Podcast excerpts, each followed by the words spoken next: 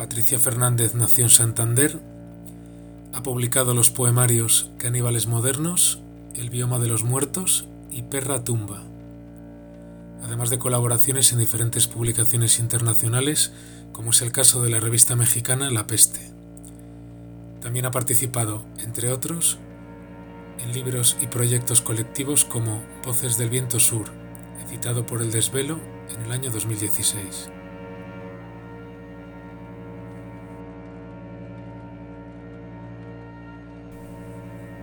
Félix Rodrigo Mora está comprometido desde los 18 años en esfuerzos, metas y combates sociales, políticos, medioambientales, morales, epistemológicos, reflexivos y culturales. Carece de credenciales académicas y no desea tenerlas. Es autor de diversos libros como Naturaleza, Ruralidad y Civilización, Crisis y Utopía en el siglo XXI, La democracia y el triunfo del Estado, El giro estatolátrico, repudio experiencial del estado de bienestar, Tiempo, historia y sublimidad en el románico rural, Borracheras no, pasado, presente y futuro del rechazo a la alcoholización. Y recientemente acaba de publicar Autoaniquilación, el hundimiento de las sociedades de la última modernidad. Precisamente hemos conversado con él sobre esta fase final del capitalismo fosilista, fase en la que ya hemos entrado.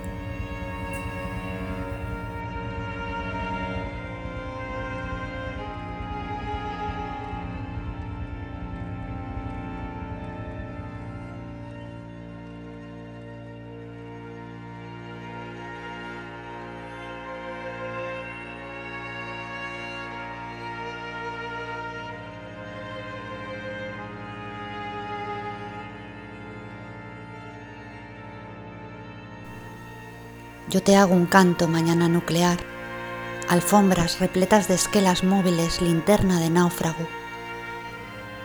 Yo me arrodillo perpleja porque del techo cae un crucifijo fluorescente y una carta de amor y un cadáver. La niña que soñaba con sensación de vivir entre cacerolas grita en la calle. Tiene una herida profunda en la mano que agarra mucho pelo y no es suyo. Ayer, mariposas en bandadas. Todos los telediarios decían que era la órbita terrestre, pero huían a una montaña donde ahora polvo. Corre un perro entre coches abandonados y una sillita de niño. El futuro es impreciso, como una fiesta. Bajo el granizo, la flor puede que resista.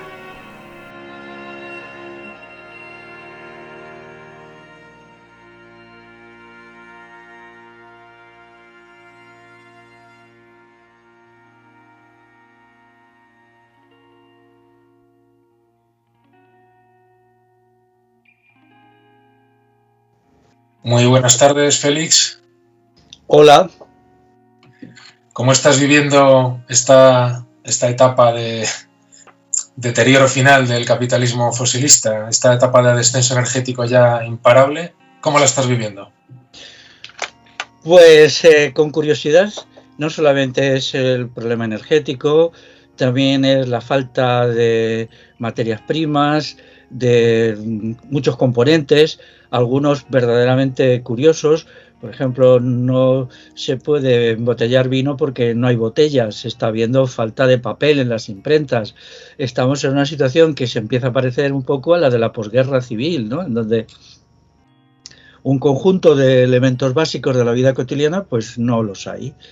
Y esto era una cosa que se veía venir desde hace tiempo y que pues solamente una eh, gente que de una izquierda senil y cazurra se niega a observar que el capitalismo está ya afectado por situaciones, eh, bueno, por una grave mm, disfuncionalidad, ¿no? Está ya muy mayor el capitalismo y empieza a funcionar bastante mal. Pero eso no quiere decir que mm, asistamos a la etapa de liquidación el capitalismo puede estancarse en un estado de decadencia creciente, creciente, en la cual falten cada vez más cosas, falte pues gas, por ejemplo, haya apagones eléctricos, falte papel, falte alimentos. O, precisamente hoy he leído una cosa mm, o he escuchado mejor, ¿no? Sobre que, por ejemplo, muchas granjas están a punto de cerrar porque no reciben piensos, ¿no? De estas granjas industriales horripilantes y entonces todo esto pues era previsible. ¿no? Nos han contado una historia según la cual el capitalismo era perfecto, era maravilloso, porque tenía robots, tenía una tecnología de fábula y tal, tal, y ahora resulta que no, que esto es más o menos como la guerra civil, donde las cosas no funcionan, ¿no? Incluso hay que darse cuenta que si los apagones se hacen habituales, Habrá también dificultades para el abastecimiento con agua, eh, del agua, pues que el agua necesita bombas impulsantes y así irán viniendo más y más carencias, más y más carencias que, bueno, pues, em, pues habrá que acostumbrarse a una economía de la escasez. Mm, el incremento de los precios ha sido brutal. En, en ciertas cosas te hablan hasta de un 40% de incremento de precios en un mes.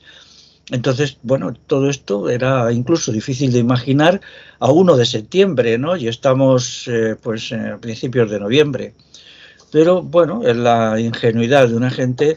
Luego la izquierda, pues, está preocupada por sus cosas. El gran problema es, como siempre, la homofobia. O sea, parece ser que ha habido una agresión homófoba, entonces ya eso lo tapa todo, ya el que la gente se muera de hambre, el que no se coma, bueno, se han inventado todas estas pantallas ridículas, infantiles, para tener eh, manejada una gente que simplemente eh, son sujetos sin cerebro, sin cabeza, sin inteligencia y, por supuesto, sin moralidad. ¿A qué crees que se debe este silencio en los medios de comunicación masivos eh, respecto de todo, todo esto que has estado describiendo, del descenso energético, la falta de determinados materiales, ¿por qué no sale el ministro o la ministra de turno en la televisión pública hablando de esto claramente? Pues porque el gobierno de izquierda es eh, el mayor fullero y entonces ellos han prometido todo lo contrario, han prometido una abundancia, el ingreso mínimo vital iba a acabar con la pobreza, eh, eh, no se sabe qué tontería legalista iba a acabar con el asunto de la pobreza energética, ahora resulta que los precios de la energía en, a lo largo de todo el verano y todo el otoño son cinco o siete veces superiores y eso recae sobre las clases populares. Entonces ellos están siendo refutados de una manera descomunal por la realidad. Todo lo que propusieron, prometieron, se ha convertido en su contrario. Pero eso no quita porque ellos han creado una, unas minorías fanatizadas, que suceda lo que suceda, seguirán ahí. Es un caso de fanatismo único en la historia. El fanatismo del votante de la izquierda fascista es único. O sea, no, no es asequible a ninguna argumentación racional, es un demente o una demente y seguirá pensando que todo eso no tiene importancia, que los problemas son el machismo, la homofobia o la islamofobia o cualquier cosa, cuando eh, solo en una perspectiva de unos pocos meses, pues eh, vamos a tener una situación muy preocupante. Por ejemplo, la subida de precios está siendo muy fuerte en el Reino de España en relación con otros países europeos. Eso va a significar que como los bienes que se producen en el Reino de España van a ser más caros, pues va a haber un problema grave para las exportaciones, lo cual va a crear un paro de padre y señor mío. Pero no importa nada, lo único que importa es la perspectiva de género. La gente se puede morir de hambre, pero con una perspectiva de género bien metida entre ceja y ceja. Así es la gente esta. Si es que esta gente es irracional. Lo ha sido siempre y lo será siempre. Ellos solo se pueden manejar, pues, inculcando en las clases populares unas dosis enormes de irracionalismo que en realidad no son las clases populares, es la clase media. Hoy la izquierda, y eso está muy claro, incluso algunos de sus representantes lo admiten, es el partido de las clases medias españolas enloquecidas porque se ven mm, que se están empobreciendo y entonces no encuentran más salida que vivir del Estado, es decir, meterse en unas ONGs, meterse donde sea para tener unos sueldecitos seguros. Entonces es el mismo fenómeno de eh, la izquierda española antes de la guerra civil cuando se mete en la falange. Hay una situación de crisis general de la sociedad y entonces la izquierda española pues se mete en la falange y se hace completamente fanática, eh, monta grupos de pistoleros, mata a quien sea y ahora lo mismo, ahora hay un proceso de fanatización y violentización voy a usar este neologismo de mi invención, de las clases medias organizadas en los partidos de la izquierda, que, asusta y da miedo, ¿eh? que muy pronto veremos eh, cómo van a salir a relucir las pistolas por parte de esta gente cuando que la crisis social se agrave. Yo lo vengo diciendo hace ya tres o cuatro años, pero eh, va a pasar en tres o cuatro meses, entiendo.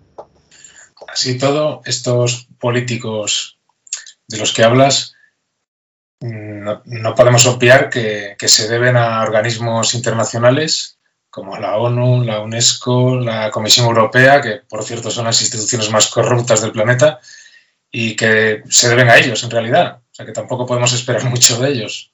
Claro, ellos han llevado adelante la Agenda, la agenda 2030, es la agenda del empobrecimiento total de Europa, de su fascistización, de su destrucción cultural, y ahí están, ¿no? Pero mm, a mí lo que me parece peor es quienes les apoyan. Quienes les apoyan ya me parece locos de atar, ¿no? Es una generación de personas enloquecidas por una propaganda incesante, por eh, la imposibilidad de eh, argumentar las opiniones alternativas porque no nos dejan, eh, la censura está cayendo sobre nosotros una y otra vez. En mi caso, pues eh, me censuran de todo, vídeos, libros, de todo, de todo. No me admiten en las librerías, no me aceptan en, en determinados locales. Entonces, claro, ellos han hecho el discurso único, el discurso del poder. Y entonces, pues, este sujeto débil, débil intelectualmente, como decía esta la filosofía de, de el, este, que a mí me gusta mucho, el eh, el, autor, este, el filósofo italiano de hace 30 años, ¿no? que es la teoría del sujeto débil, pues este sujeto débil, mentalmente débil, pues se ha quedado atrapada ahí y no sabe salir, ¿no? Cuando la verdad es que la crisis económica ya está apretando tanto que no ya ni siquiera hay posibilidades de, dar todos los sueldos que quiere la clase media, porque la clase media ya no quiere hacer nada útil, no quiere poner un negocio, no quiere poner una pequeña empresa, no quiere hacer nada constructivo, solo quieren ser funcionarios del Estado llevándose al mes por lo menos 8.000 euros. Y ahí está, todos los votantes de Unidas Podemos, de Izquierda Unida, eh, de las CUP, de Bildu, etcétera, etcétera. Eso es lo único que... Y entonces, lo que tengan que hacer para lograr eso, lo harán, lo harán. Y vamos a ver cosas muy graves en los próximos años, porque ellos son la nueva falange, son los nuevos falangistas, porque ahora con un trajecito de estalinistas, todos estos grupos son estalinistas, ¿no? Con una defensa del Estado a ultranza, vamos. Sí, sí, sí, pistola en mano, ¿eh? yo ya he, dado por ahí, eh, quiero, si alguien está interesado, en mi blog Esfuerzo, Servicio y Combate, tengo el artículo que es relativamente largo, también en mi página, Félix Rodrigo Mora, todo seguido, felixrodrigomora.org, se llama Feministas con Tricornio. Este artículo es de 2018, o sea, desde hace tres años yo ahí ya digo todas estas cosas. Cuando nadie las decía y parecía que todo iba bien, ¿no? Parecía solo, porque en realidad la economía occidental y la economía mundial está dañada desde la crisis de 2008-2014, no se ha recuperado. Hace poco en China, sin ir más lejos, quebró la primera inmobiliaria, me parece que con un capital de casi 400 mil millones de dólares, esta inmobiliaria se vino abajo, aquí nadie ha querido enterarse de las cosas, ¿no? Y luego, pues bueno, la, la economía está muy dañada, las infraestructuras están muy dañadas, por ejemplo, la infraestructura eléctrica. Yo entiendo que como no se ha querido, porque tampoco hay recursos para hacer inversiones en esto, pues quizá está más dañada todavía en Estados Unidos, carreteras, vías de comunicación, ferrocarril, todo esto, parque automovilístico, eh, muchas mercancías no llegan porque no hay quien las transporte, todavía nos cuentan mentiras, que no hay transportistas y tal, bueno, todo esto lo que no hay es recursos, ¿no? Se ha creado una economía irracional por la cual un producto se consume 12.000 kilómetros de fuera de allí, ¿no? Esto parecía muy bonito, muy inteligente, incluso citaban a Adam Smith para confirmar lo de la ventaja comparativa. La ventaja comparativa es un engaño, es un, un asunto político. Lo que se pretende es que los territorios sean dependientes y por lo tanto no puedan ser autónomos y no puedan ser independientes. No, eso no tiene ningún valor económico, al contrario, esto producir un bien aquí y mandarlo a 12.000 kilómetros es un gasto colosal. Entonces la economía se ha ido empobreciendo en los últimos 25 años de una manera enorme a partir de medidas como esa, medidas delirantes. Por ejemplo, vamos a ver lo que medidas de concentración de, de la producción en un lugar, porque es más rentable, puede ser, pero otra vez es porque solo es estratégicamente más rentable. Voy a poner el ejemplo de cómo se ha destruido la Vega de Aranjuez, que está a 40 kilómetros de Madrid y que podría abastecer hasta un, el 25% de las necesidades de hortalizas de Madrid para imponer eh, la agricultura bajo plástico de Almería, que está a 500 kilómetros, o sea, está más de, no más, 12 veces de más lejos. Y claro, ¿quién paga el desgaste de los camiones que traen las hortalizas, el, todo el asunto de, de la, energía, la gasolina y tal, ¿no? Todo esto eran locuras que se hacían para desarticular los territorios y hacernos cada vez más privados de libertad, porque claro, si un territorio es autosuficiente, quiero decir a la juez, la gente que sea de fuera, que está dentro de la provincia de Madrid, es decir, forma parte de la comunidad de Madrid, se llega en nada, está un tiro de piedra, son 40 kilómetros. Entonces todo esto no puede ser según los poderes constituidos, los territorios tienen que desarticularse. Ya no vale aquello de que eh, tiene que ser central eh, la, comarca. La comarca, yo lo vengo diciendo, es la unidad natural de convivencia y la unidad natural de producción. Una comarca puede ser autónoma y soberana porque puede producir el 60% de los bienes necesarios en la comarca, los bienes básicos, hay otros que no, pero los bienes básicos, alimentos, calzado, ropa, mmm, material de construcción. Pero entonces esto crea un problema muy grave al poder constituido porque se crearía un sinnúmero de comarcas que le están haciendo frente al poder centralizado. Entonces lo que se hizo fue desarticular todo eso con un sistema delirante, delirante completamente, que es lo que hacen las transnacionales, ¿no? Que para hacer, por ejemplo, una máquina traen componentes de 27 países. ¿no? ¿Eso es rentable económicamente? No, no lo es. Solo es rentable políticamente. Relacionado con todo esto que has estado comentando, acabas de publicar tu último libro este año, en febrero creo. Sí, uh -huh. así es. Y se titula Autoaniquilación, el hundimiento de las sociedades de la última modernidad. Eso es, sí, es este libro. Es un libro relativamente chiquitito. Eh, quiero decir, a ver, tiene 200 pocos páginas. Sí, él. Eh, este libro, bueno, describes los rasgos más nocivos en este periodo de declive industrial, los rasgos más perniciosos del, del, capitalismo. Cuéntanos un poco en qué consiste el libro. Eh, bueno, yo siempre he sido un crítico, pero con, admirador también de Hegel. La, teoría hegeliana sobre las contradicciones me parece un hallazgo estupendo, no ha tenido continuidad. El marxismo metió ahí su zarpa para enlodarlo todo, como hace siempre, pero yo entiendo que el estudio de las realidades sociales a partir de sus contradicciones internas es decisivo. Es decir, a una contradicción se da cuando, por un lado, eh, hay una realidad que es necesaria para el sistema, pero al mismo tiempo ahoga al sistema. Eso es lo que es una contradicción, ¿no? Porque si fuera solo positiva para el sistema, pues entonces el sistema nunca entraría en crisis. Y si fuera solo negativa, pues el sistema se la quitaría de encima. Pero cuando es al mismo tiempo positiva y negativa, entonces es cuando es contradicción. Hegel tiene un elemento muy interesante, también sigue a Heráclito y algunos actuales, como la filosofía de la complejidad, eh, que de, algunos autores franceses, de algún autor. Entonces yo quería estudiar la realidad actual a partir de contradicciones. También me interesa mucho eh, la teoría hegeliana sobre la historia, lo que él llama filosofía de la historia universal que es un pensar global sobre el conjunto de la historia humana para no perderse en detalles, en cuestiones que pueden ser importantes, pero no nos dan el verdadero sentido de la historia. Es verdad que Hegel desbarró mucho cuando intentó aplicar su teoría sobre la filosofía de la historia universal a, a la realidad de su tiempo, pero la idea inicial es buena y yo quiero retomarla. Mi libro, pues, eh, bueno, tiene muchos inconvenientes, quiere decir, tiene defectos, pero con todo, pues está hecho a partir de, frases de Hegel, ¿no? Como por ejemplo, todas las cosas están en contradicción en sí mismas.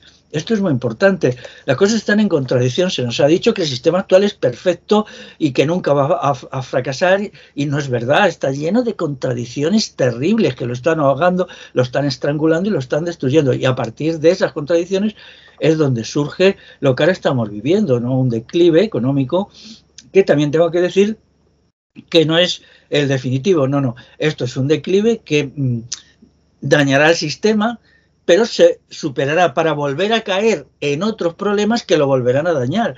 Esto es como una bajada escalera tras escalera, es decir, hay un bajón y luego ya la nueva escalera pues es un periodo plano para volver a caer. En realidad es lo que estamos viendo desde la crisis de 2008-2014. Es decir, estamos entrando en un proceso de putrefacción de las sociedades de la modernidad. Estas fueron muy bonitas cuando, y parecían que funcionaban maravillosamente y tal, cuando se impusieron en los años 50 y 60 del siglo pasado.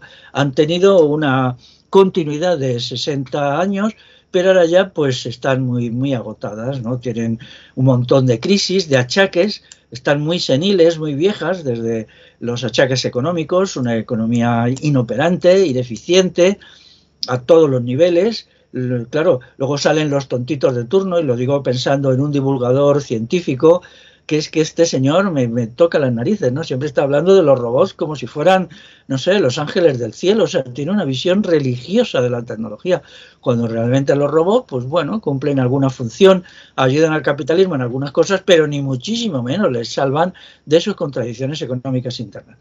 Y luego, pues, la crisis demográfica, que es tan, tan importante, sobre la que yo tengo un libro. Hay economistas que llevan ya cuatro o cinco años insistiendo que la crisis demográfica destruirá la economía mundial actual. Nadie quiere darse por enterado. Nadie quiere darse. Sigue, se sigue con las tonterías habituales en la izquierda, las bobaditas, la charlatanería güera, pero. y otras muchas cuestiones por ejemplo, el sistema de enseñanza, que está agotado, el sistema actual, pues ha creado unos seres tan sin cerebro, unas criaturas tan devastadas intelectualmente, que ya no valen ni para eh, cumplir las funciones mínimas que el capitalismo requiere. Es decir, al, sistema se le ha ido la mano, ha ido mucho más lejos de lo que le era útil y necesario, eso suele pasar, ¿no? Se, ha mm, pasado de, frenada, como se suele decir, ¿no? Y ahora estamos viendo las consecuencias. Pero esto no es todavía, ni mucho menos. El sistema tiene que seguir cayendo y cayendo y cayendo durante 20, 30 años todavía. Con, cuestiones eh, espeluznantes, para mí las más espeluznantes de todas son la crisis demográfica, es decir, eh, yo me pregunto qué, va a pasar cuando dentro de 5 o 7 años no haya mano de obra para nada. Eh, bueno, cosas que nunca ha conocido la humanidad y que pues aquí el sistema, con esa arrogancia y fatuidad de los élites mandantes que se creen dioses y que se atreven a toda clase de estupideces y maldades, pues ahora los demás lo tenemos que pagar. Claro que de ahí puede salir la revolución o puede no salir, puede salir un estancamiento secular de una sociedad cada vez más degradada hasta llegar probablemente dentro de 30 o 40 años a que solo sobreviva el 1% de la población actual. El 1%. He estado echando mis cálculos.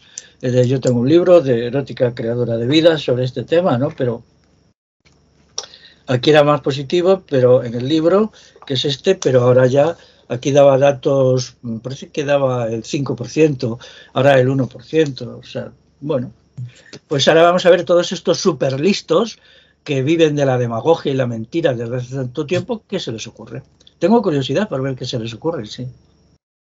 Sé que no tienes la bola de cristal, nadie la tiene, pero por lo que dices, entiendo que crees que la agonía de este capitalismo fosilista durará varias décadas, ¿no? ¿Crees que podrá todavía resistir todas esas contradicciones unas décadas más. Eh, sí, bueno, resistirá hasta que haya una voluntad colectiva de ponerle fin. Es decir, los sistemas eh, eh, sociales, las sociedades, nunca se destruyen por sí mismas de una manera definitiva. La historia conoce muchísimas sociedades que han ido decayendo, decayendo y se han instalado en la decadencia. Incluso han vivido siglos en esa decadencia. ¿no? Así pues, no hay otra manera de, de ponerlas fin que una voluntad revolucionaria a partir de unos puntos mínimos que se llegue a una conclusión de tipo económico, de tipo político, de tipo cultural, educativo, etcétera. Es decir, cosas de sentido común que no estén basadas en ninguna ideología ni ninguna teoría y que puedan ser asumidas por muchas personas eh, que al mismo tiempo cada cual conserve su manera de ver el mundo, su sistema de valores y tal, pero coincidamos en unos puntos mínimos. Eso tiene que hacerse porque si no, pues esta destructividad del sistema actual el rasgo que más llamativo tiene para mí es su destructividad. Es extremadamente destructivo, es una máquina de destruirlo todo. Todo lo destruye, todo lo que toca lo destruye. Está como cargado de violencia, de, locura, de sin razón, ¿no? Es como una trituradora. Entonces todo lo que pilla, todo lo destruye. Y ahora pues eh, ha llegado también la destrucción a cuestiones tan elementales como una amiga que va a sacar un libro y me dice que la imprenta no se lo puede sacar porque no tiene papel.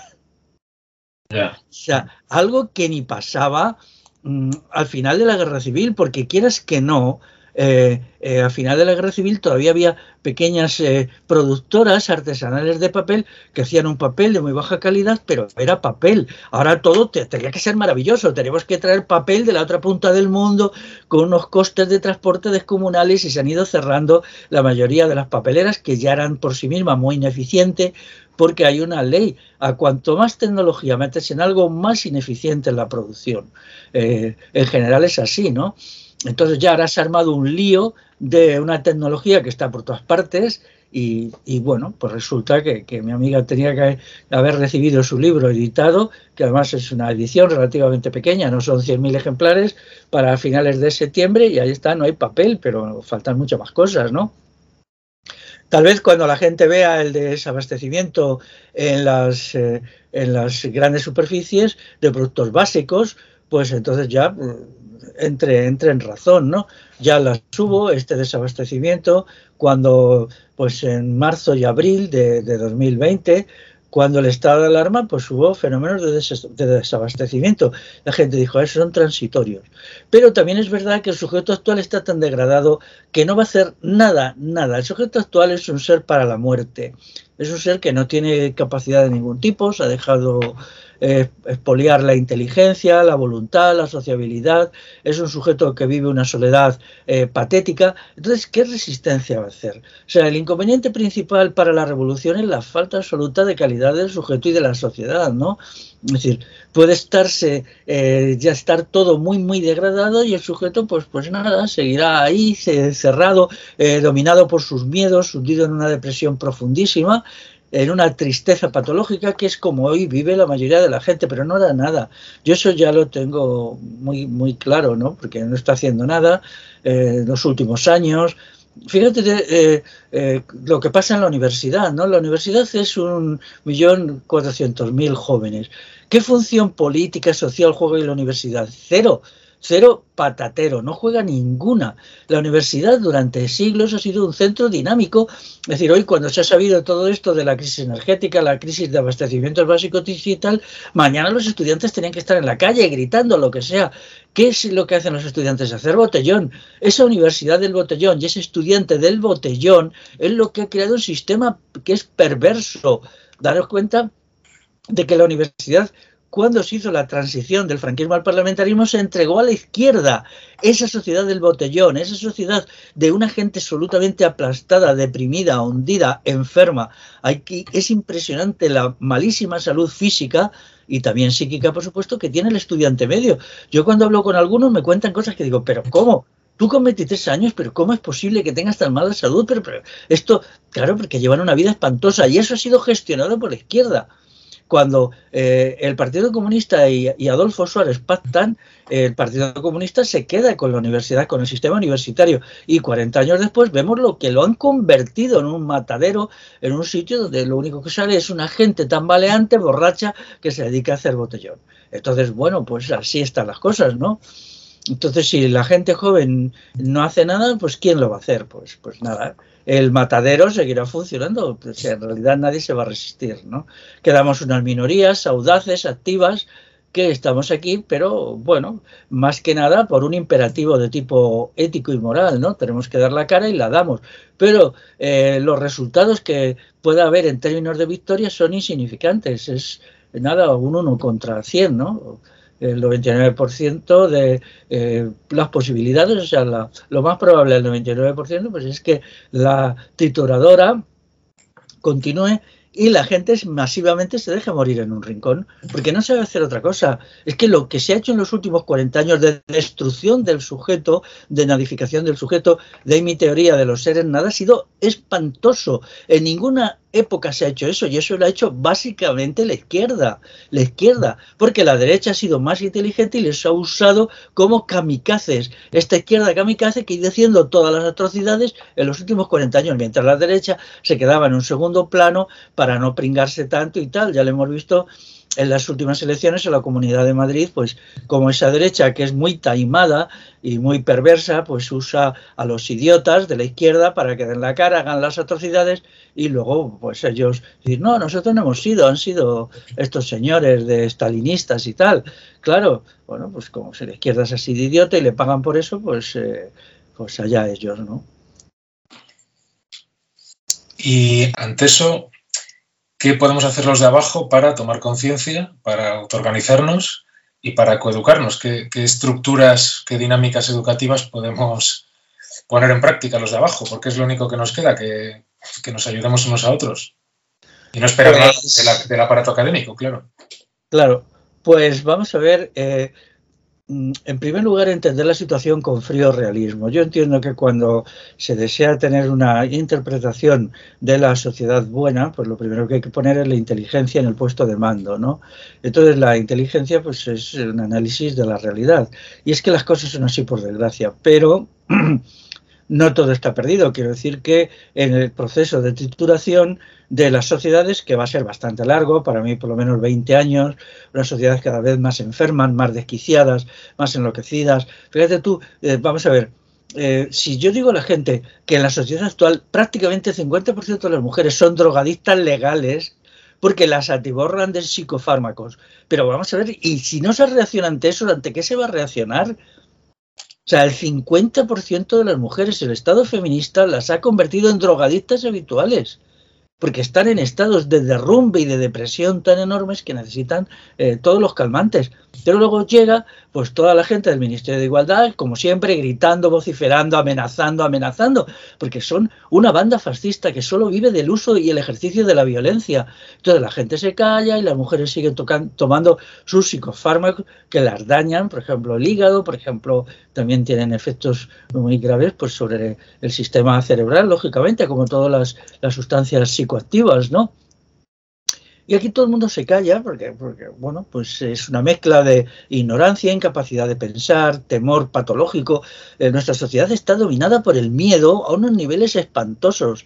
Se ha visto con todo lo que ha pasado en los estados de alarma, pero en otras muchas cosas. La gente está aterrorizada, dominada por miedos patológicos, porque eh, todos estos matones del parlamentarismo llevan 40 años intimidando y amenazando a la gente. Toda la gente ha interiorizado el miedo. Es decir, el miedo hay que escupirlo. Cuando alguien te mete miedo, lo que tienes que hacer es lanzarte al cuello de quien te meta miedo. Eso es lo que hay que hacer, quien te amenace, que te insulte.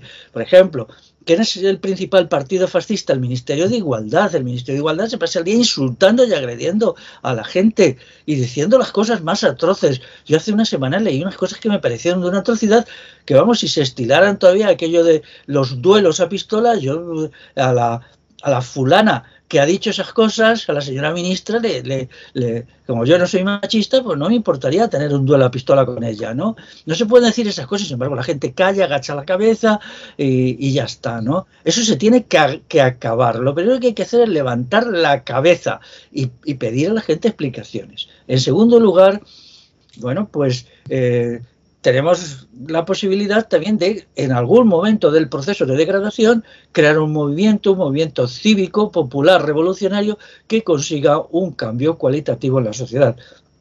Para eso ya que estamos hablando de cuestión de economía, hay que tener un programa económico desarrollado.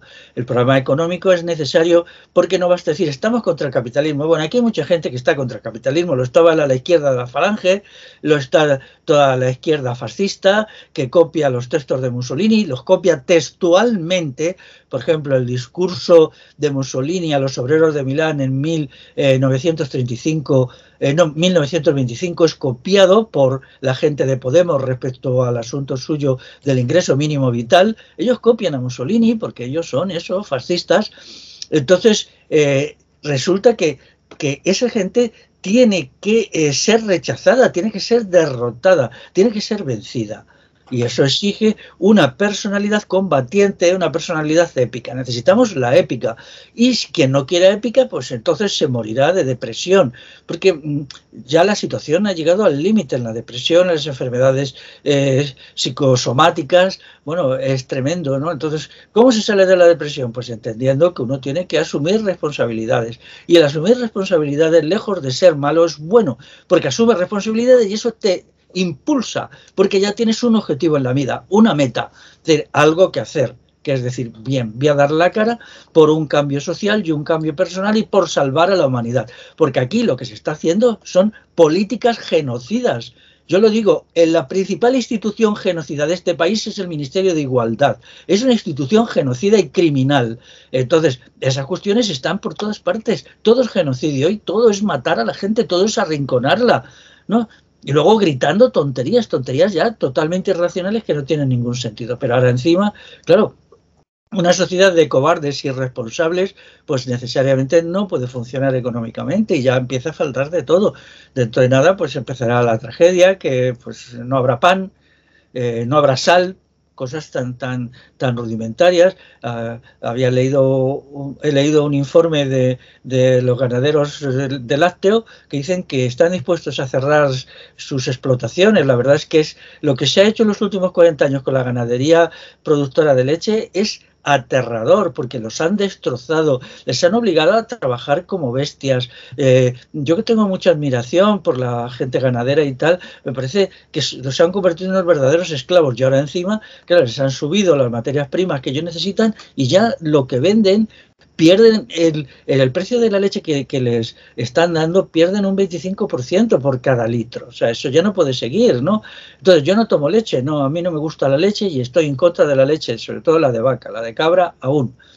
Pero digo que es que gente que toma leche o que toma yogur y tal, entiendan que las cosas que se han hecho son atroces, ¿no? Porque se ha desarticulado toda una sociedad que, como existía hace 40 años todavía era ligeramente funcional. Había pequeñas vaquerías, pequeñas explotaciones de 70 vacas, de 80. Ahora, si no tienes 300 vacas, no eres nadie. Tienes que trabajar. Eh, los precios de la leche hace 40 años que no suben y ahora encima les han subido los precios de las materias primas y las materias auxiliares. Y así en todo. Mientras nosotros nos dedicamos a, a discutir tonterías, tonterías sacadas casi siempre de la ideología de género, ¿no? Yo entiendo que podemos organizarnos. En el proyecto de revolución integral es mi propuesta, puede haber otra, no pretendo tener ninguna exclusiva, ¿no? Pero necesitamos un programa. Yo ahora estoy trabajando en un programa económico realmente superador del capitalismo que estaría inspirado en la economía comunal de siglos pasados, pero no una copia del comunal del pasado, sino tomar sus principios básicos para proyectarlo sobre la realidad del siglo XXI. Pero en contra de lo que dicen los libros de historia, la economía comunal ha funcionado súper bien durante muchos siglos, súper bien, y ha proporcionado no solamente bienestar económico, sino unas buenas relaciones, una vida satisfactoria, mientras que ahora nuestra vida es un espanto, nuestra vida es un espanto, es un horror. El trabajo, quien tiene trabajo, está devastado por el trabajo. La devastación del trabajo hace que, por ejemplo, el número de infartos eh, de ataques al corazón y de anginas de pecho los lunes está completamente disparado, hasta tal punto que algunos hospitales abren salas especiales para atender a la gente que llega allí eh, los lunes pues con una enfermedad cardíaca, pero que es debida a que cuando se ven eh, ya de madrugada del lunes que tienen que volver al trabajo horrible, espantoso, repugnante, que nadie lo puede aguantar, realmente sufren una crisis nerviosa y tienen un infarto porque quieren morir antes que volver al trabajo. Entonces, en esas condiciones, ¿cómo puede haber una economía sana y productiva cuando la gente solo con la idea de volver al trabajo le da un infarto? y cuando la ilusión del 99% de la población trabajadora es jubilarse, cuando el odio lógico a un trabajo inhumano, un trabajo que el capitalismo nos da que es inhumano, es total, y la gente quiere irse donde sea porque ya no soporta ese tipo de trabajo, ¿qué bienes y qué servicios pueden producirse con un trabajo hecho por gente que lo odia cordialmente? Y eso es así. Cuando se odia el trabajo que uno hace y eso le pasa al no voy a ser exagerado, pongamos solo el 95% de la gente, pues el producto tiene que ser de baja calidad, porque estás allí forzado, te sientes como un esclavo que te obligan a trabajar montones de horas con unos ritmos infernales, en unas condiciones sin tener eh, ni voz ni voto, nada. Entonces todo esto es los fundamentos de una economía que no funciona. Y entonces ahora vamos a ver si eh, esto se puede explicar. Yo estoy preparando un libro que se llama eh, Trabajo Libre, no al salariado, porque creo el fundamento de una sociedad futura es el trabajo libre.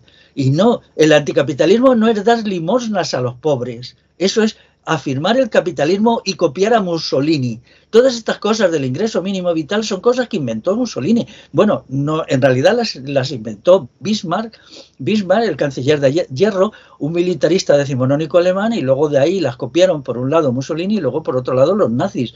El Estado social y todo esto, el Estado social es una consigna del fascismo mussoliniano, ¿no?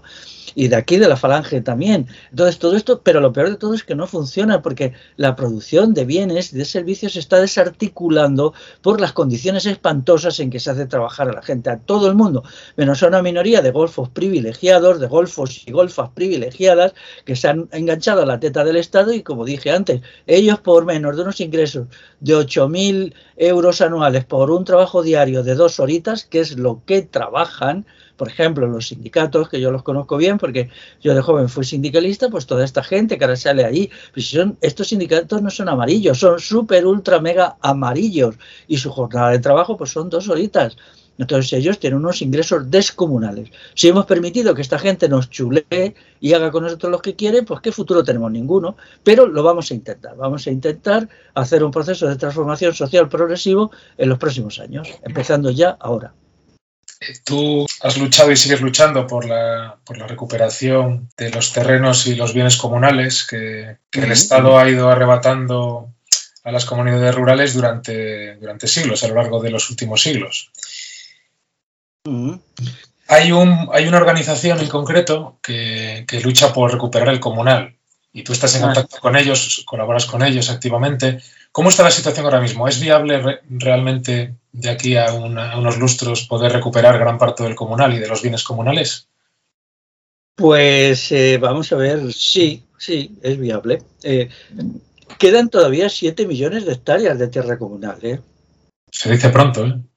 Sí, sobre 50 millones que tiene el Reino de España, 7 son todavía comunales.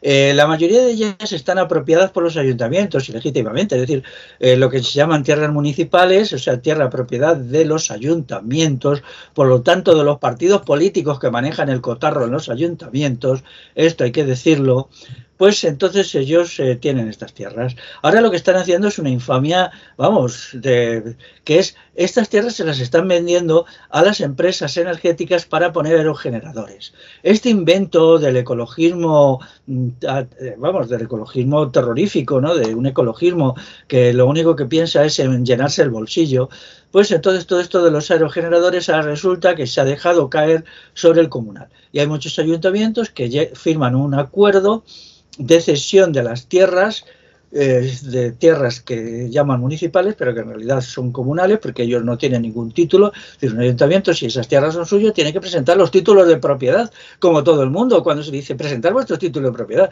Em, bueno, nosotros es que al final te dicen, no, es que era un comunal que como nadie se ocupaba de él, lo hemos gestionado. Bueno, pero una cosa es gestionarlo y otra cosa es venderlo. Si no es vuestro, ¿por qué lo vendéis? Y entonces están haciendo toda clase de tropelías y sobre todo, bueno, sobre todo en Navarra, en León y en Galicia se está llenando todo de aerogeneradores. En Cantabria, en Cantabria. En Cantabria también, ¿no? con lo que significa de destrucción medioambiental, ¿no? Todos esos, esos chirimbolos hay que quitarlos del medio. La solución a los problemas energéticos no es más poner más y más chirimbolos, sino bajar el consumo, bajar el consumo estableciendo una cierta racionalidad. Pero bueno, dejando aparte eso, las tierras comunales existen, eh, en algunos sitios son todavía tierras de labor, yo conozco bastantes sitios, incluso que son tierras de huerta buenas, con, em, con, agua, en las cuales pues se reparten anualmente entre los vecinos, se hacen la típica reparto, ¿no? De ahí que en muchas áreas se diga tengo una suerte de tierra, suerte significa parcela, pero suerte viene de cuando se sorteaban las tierras comunales entre los vecinos de las aldeas.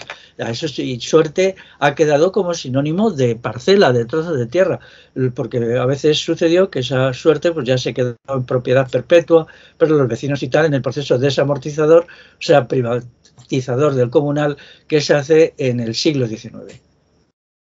La propuesta que nosotros estamos haciendo es que el Estado debe devolver a las comunidades eh, rurales todo lo que le robó, es decir, las tierras que le robó y el, interés de vengado por esas tierras en los 150 años en que han estado eh, explotadas por el Estado. Entonces eso significaría una cantidad enorme de miles de millones de euros que el Estado ciertamente no puede pagar, pero hay que seguir hasta el final. Hay que decir, aquí hubo un latrocinio espantoso hecho a punta de bayoneta porque a las comunidades rurales se les arrebató sus bienes, que no eran solamente tierras, había muchísimos eh, actividades artesanales, molinos, hornos, eh, ferrerías, herrerías, es decir, era todo un modo de producción, por cierto, muy eficaz, tenerías, tenerías, por si alguien no lo sabe, donde antes se hacía el cuero, es decir, la gente hacía allí su cuero en tenerías comunales y entonces luego se fabricaba su, su calzado, sus botas, sus abarcas, sus, sus buenas ropas, había también sistemas para la producción de lino a partir de sistemas de regadío muy complejos porque el lino necesita mucha agua, ¿no? Entonces todo esto se lo quedaron, lo destruyeron para abrir camino a la, a la, gran empresa. Es decir, todo esto a menudo el Estado cogía y lo destruía simplemente para que eh, todos estos sistemas de producción descentralizada de bienes básicos de tipo industrial y artesanal, que además tenía una calidad excepcional, por ejemplo, el, el cuero de las tenerías comunales era, bueno, hoy ni pagando lo máximo que se pueda pagar del cuero más caro, se puede tener un cuero tan bueno como el que se hacía entonces. Y lo mismo digo del lino o por ejemplo las ropas de lana y todo eso ha existido hasta hace 80 años, incluso en algunas áreas más remotas hasta hace solo 50 años, ¿no? Cuando ahora compramos productos industriales que se caracterizan por ser caros y ser verdaderas basuras. Eso es el avance. Hay algún economista que lo decía, dice, la la industria, la industria actual se produce bienes que tienen dos características, que son extremadamente caros y son extremadamente malos. De ahí que ya haya un poco un mito, ¿no? Dice, esto es artesanal, ¿no? Pero antes todo era artesanal. Resulta que lo artesanal solo lo pueden comprar gente muy rica. Antes lo artesanal era todo, ¿no? Entonces eso estaba ligado a la economía comunal. Pero claro, la economía comunal desapareció y ahora hay que pensar cómo reconstruir una economía comunal en las condiciones del siglo XXI, pero que de nuevo eh, la satisfacción de las necesidades básicas con procedimientos no capitalistas, es decir, del trabajo libre. Lo que diferencia el capitalismo del no capitalismo es el trabajo libre, no las limonas, que en realidad no son más que sobornos que la izquierda pretende dar a las clases populares, que es indignante. Ellos sobornan a las clases populares para que sigamos soportando al capitalismo. El no capitalismo, anticapitalismo, se basa en el trabajo libre, no en el trabajo asalariado. El trabajo asalariado es lo propio del capitalismo. Entonces eh, vamos a empezar por ahí y no por darles, eh, que luego es una miseria, lo del ingreso mínimo vital, que no lo está cobrando casi nadie, que no sirve para nada, porque es nada, es una forma por el cual, claro, para que no tenga que llenarse el país de mendigos, que es realmente lo que estamos, estamos al borde de una ola de mendicidad general de gente que ya no puede vivir. Entonces, se la han intentado parar con el ingreso mínimo vital y la famosa teoría del escudo social, ¿no? Pero bueno, lo que necesitamos es un programa de economía eh, realmente eficaz eh, que tenga, eh, aprenda de la economía comunal del pasado, pero no la copie, es decir, que responda a los problemas del presente, que aplique las tecnologías útiles del presente, lo que tienen de útil, no lo que tienen de pernicioso, de funesto y tal. Y entonces con este programa podamos ir a las clases populares, a los trabajadores y convencerles de que es posible una economía nueva que parta de la libertad de trabajo y del ser humano, ¿no? Y no de imposiciones de formas horrorosas que no son nada eficaces.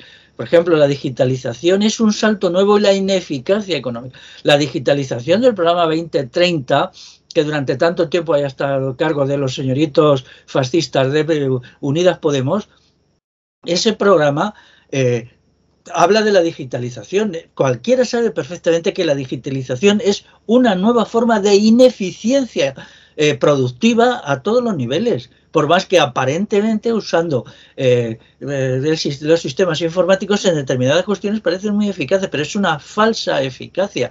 Yo en mi libro lo explico porque sucede esto, ¿no?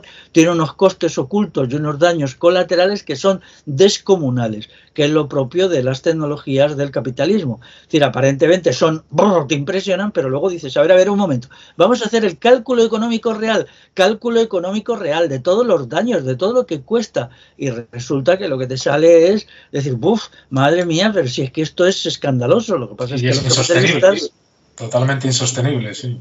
Claro, es que la economía actual es insostenible porque, vamos a ver, mira, eh, un señor se pone a trabajar y a los 20 años de trabajar está hecho polvo, tiene la espalda destrozada, lleva 7 años ya tomando psicofármacos. Entonces ese señor hay que mantenerle durante un montón de tiempo con pensiones, con unos tratamientos médicos costosísimos, hecho una piltrafa, no ha podido tener hijos, o si los ha tenido los ha malcriado porque el trabajo era agotador, está absolutamente enloquecido, eh, lo único que piensa es en, meterse alcohol y cocaína, pero todo eso, el alcohol vale dinero, la cocaína vale dinero. Eh, los servicios sanitarios valen dinero. Entonces, todas esas cuestiones hay que entenderlos, que los costes son descomunales, descomunales. Eso ya, mm, por ejemplo, la revolución industrial inglesa, el gasto de la revolución industrial en alcohol era casi parecido o similar a los bienes que, que, se produjo en la revolución industrial. Esto es un engaño. Lo que pasa es que, bueno, la gente bebía su alcohol, se moría eh, rápidamente por, porque se intoxicaba y tal, y ellos salieron adelante, hicieron una matanza y ahora están pensando en otra matanza. La revolución industrial básicamente fue una matanza y se hizo gracias al alcohol. Pero cuando se calcula el coste de todo eso, claro, Inglaterra lo pudo hacer porque con su flota de guerra pues, eh, robaba todo, saqueaba todo, saqueaba la India, eh, saqueó Asia y entonces lo podía hacer, pero, pero hoy ¿a quién van a saquear los países europeos que son unas potencias de tercera fila que ni pinchan ni cortan en la situación internacional? No sé si se dan cuenta por ejemplo, ya hay un abismo entre todavía la gente mayor de 55 años que todavía tiene ingresos interesantes, bueno, tal, porque conserva unos privilegios residuales, y los menores. La gente menor de 50 años, sobre todo la gente menor de 45, son pobres de pedir, mendigos, la inmensa mayoría de ellos. Los que no son eh, más que, eh, dejando aparte los cuatro niñatos agarrados a los partidos de la izquierda fascista, o sea, la gente normal que no cobra del presupuesto del Estado, viven en condiciones abyectas y en solo 10 años el país será una explosión de mendicidad.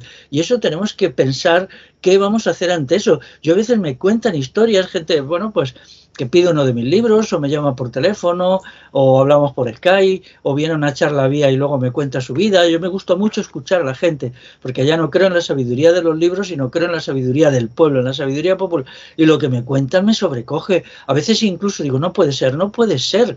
Eh, eh, y eso explica, por ejemplo, que desde 2010 a hoy se han ido casi 3 millones de jóvenes fuera del Reino de España. Eso es, no podemos perder a 3 millones de jóvenes, incluso por razones económicas. Por razones económicas no podemos perder, porque entonces ¿quién va a producir aquí algo? Se está cayendo en la absoluta locura. Es un país que se está destruyendo a sí mismo a partir de unas locuras metidas en la cabeza de la gente por una propaganda incesante que ha hecho la izquierda fascista. O sea, realmente, ¿cómo van a salir las cosas adelante ahora? Por eso dicen, España tiene la tasa de inflación más alta en los últimos dos meses, la que está sufriendo más el desabastecimiento de gas, el desabastecimiento de materias primas. Todo eso ya era previsible, todo eso ya era previsible. Y ahora tenemos un gobierno de izquierdas que solo te cuenta mentiras tras mentiras. La última que se les ha ocurrido retocar las estadísticas. Ya no queda ninguna estadística que sea fiable en la izquierda, en el gobierno, las se ha falseado todo. Ya esto venía de lejos, ¿eh? ya se hacía desde hace eh, por lo menos 20 años, pero antes falseaban alguna por aquí, otra por allá, pero ahora ya son todas, todas. Ya lo que hace el INE, el Instituto Nacional de Estadística, es dar los datos que convienen al gobierno. Punto final. Ya no hay fiabilidad. ¿Esto qué va a llevar? A un caos todavía económico mayor, porque como ya no hay estadísticas, salvo algunas muy abstrusas y muy raras que nadie consulta, pues cómo se va a hacer, por ejemplo, las previsiones que van a hacer las empresas o lo que sea, cuando con estadísticas todas trucadas y fulleras. O sea, realmente eh, eh, el sistema actual sale de la crisis metiéndose en berenjenales cada vez más gordos y luego una vez que está metido en este berenjenal más alto, pues busca una salida a través de mentiras, nuevas fullerías, para meterse en un berenjenal más gordo. Así funciona la lógica de la destrucción de las sociedades. Cuando estudian sociedades que se han destruido en el pasado, pues por ejemplo, la absoluta mm, decadencia de la sociedad cinca, cuando llegaron allí los conquistadores españoles, por supuesto, una gente perversa, los conquistadores, pero la sociedad aquella que era una sociedad, bueno, ¿cómo la llamaríamos? Una sociedad hipertotalitaria, estaba en absoluto proceso de adyección y de destrucción. Pero eso a los conquistadores españoles les fue tan fácil destruirla, porque se estaba ya destruyendo sola. Entonces aquí igual hemos entrado en una dinámica de destrucción y de locura, de locura literalmente. Yo algunas cosas que, eh, muchas cosas cada vez más digo, esta gente está loca, completamente loca, han perdido el sentido común. Por lo tanto, la gente que nos escuche, mirad, tenemos que recuperar el sentido común, una lógica sólida y un proyecto revolucionario en el terreno económico a dos niveles. Por un lado, lo que hoy se puede hacer, porque el proyecto revolucionario tiene que tener siempre una parte táctica, es decir, de lo posible, de las reformas posibles, pero eso da muy poquito de sí, no nos engañemos, y luego un proyecto revolucionario estratégico de cómo sería una sociedad bien constituida en lo económico, eh, pues eh, que eso solo sería posible en una situación post-revolucionaria. Pero también quiero añadir algunas medidas, algunas medidas de tipo actual, coyuntural, que hay poquito que hacer porque las sociedades fósiles como la actual se han fosilizado, están ya tan eh, rígidas como un cadáver, porque son un cadáver. ¿Qué es lo característico de un cadáver? Pues la rigidez y luego que huele mal, ¿no? Pues igual las sociedades actuales ya no puedes hacer nada, no puedes prácticamente hacer nada porque es una sociedad ultra policial. Otra cosa no, pero ¿cuántos policías nuevos ha metido el gobierno de izquierda, policías, guardias civiles? ¿Cuántos? Miles y miles se han basado, yo recuerdo que me llamó una chica y me dijo, por eso, pues eso fue en el otoño de 2020, y dice, Félix, ¿te estás dando cuenta de la cantidad de convocatorias de plazas para nuevos policías municipales, nuevos guardias civiles, el chancha, el de Escuadra, policías nacionales? Digo, pues bueno, lo estoy siguiendo lejos. Y dice, pues mira, mira, me aportó datos, eso es lo que saben hacer. O sea, la mano de obra que ellos crean es una mano de obra para el Estado policial. Así son todas sus soluciones. Entonces vamos a, recapitular, vamos a tranquilizarnos y vamos a intentar ofrecer un programa coherente y un proyecto, yo creo, en la revolución eh, integral y ahí estoy, la revolución integral. Relacionado con el comunal, sabemos que no hay comunal sin concejo. Claro. ¿Es posible reactivar los viejos concejos, mantener los pocos que quedan y crear sistemas asamblearios como los, como los, como eran los concejos. Sí, con unos consejos de atribuciones muy limitadas, porque claro, hoy eh, eh, la ley incluso permite que los pueblos de menos de 100 habitantes se gobiernen por un sistema de consejo abierto y no por un sistema de ayuntamiento, ¿no? Pero claro, el Consejo tiene que cumplir toda la normativa, o sea, todas las docenas de miles de millones de leyes que aquí la gentecilla del Poder Legislativo, o sea, el Parlamento, se inventa. Es decir, tiene que cumplir primero las leyes de la Unión Europea, luego las leyes del Reino de España, luego las leyes de la comunidad autónoma, finalmente las leyes de la Diputación Provincial correspondiente o comunidad foral en el caso de Euskal Herria y luego las leyes municipales, o sea que date cuenta que, que claro, no te puedes mover, ¿no? Eh, y cada día sacan como 800 o 900 leyes nuevas, ¿no? Aquí esto sobre todo, sobre todo los ecologistas y la izquierda son unos entusiastas de las leyes, no se les ocurre pensar que a más leyes por más policías, claro. Entonces, bueno, pues volviendo, eh, efectivamente, lo del Consejo, aunque está muy desnaturalizado, pero Incluso desde el punto de vista legal se dice que efectivamente en la legislación actual el, sistema comunal debe gobernarse a través del sistema concejil que es legal. ¿no? Eh, otra cosa muy distinta es en la práctica. Eh, ¿Qué sucede por ahí? Pues que hay en pueblos que así son más o menos, pero claro, en los pueblos por donde funciona el sistema consejo abierto gente mayor, gente muy mayor, que vive de una pensión, que ya no tiene perspectivas de nada y no quiere meterse en líos. Pero incluso desde el punto de vista legal hay que exigir a los ayuntamientos que suelten la presa de las eh, tierras y bienes comunales y que entonces se constituya una asamblea vecinal que sea la que lo gobierne. Y eso está está en el, sistema eh, legal incluso, ¿no? Eh, yo tengo un curso online de, comunal, un curso de online que se explica la legislación correspondiente, no, no, son muchas leyes, son solo un par de leyes, leyes orgánicas, es decir, las que se derivan de la Constitución se llaman leyes orgánicas, entonces son dos Quiero recordar las más importantes y a partir de ahí pues se puede eh, pedirle a los ayuntamientos que se vayan a, freír puñetas y que dejen en paz al comunal y que no vendan lo que no es suyo.